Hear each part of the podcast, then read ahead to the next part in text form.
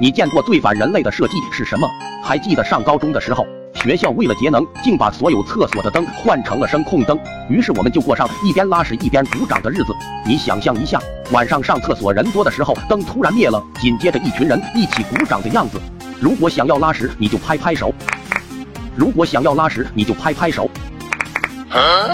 最后，在我们全校学生联合上述的提议下，校长才同意把灯换了。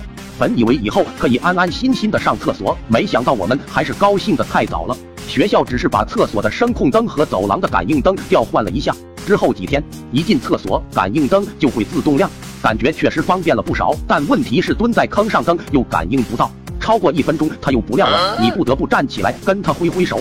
记得有一次晚上拉屎拉一半的时候，灯突然灭了，我赶紧站起来挥手，结果脚一滑就踩到坑里了。那天晚上，我骂骂咧咧的洗了一晚上裤子。后来我实在受不了了，我就找了一根长铁丝插在帽子上，上面还绑着一颗小铁珠。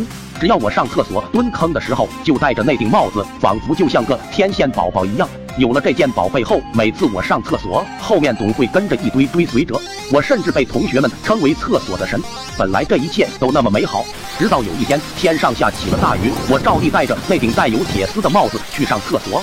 最后那一道突如其来的闪电改变了这一切，那一刻我变成了光。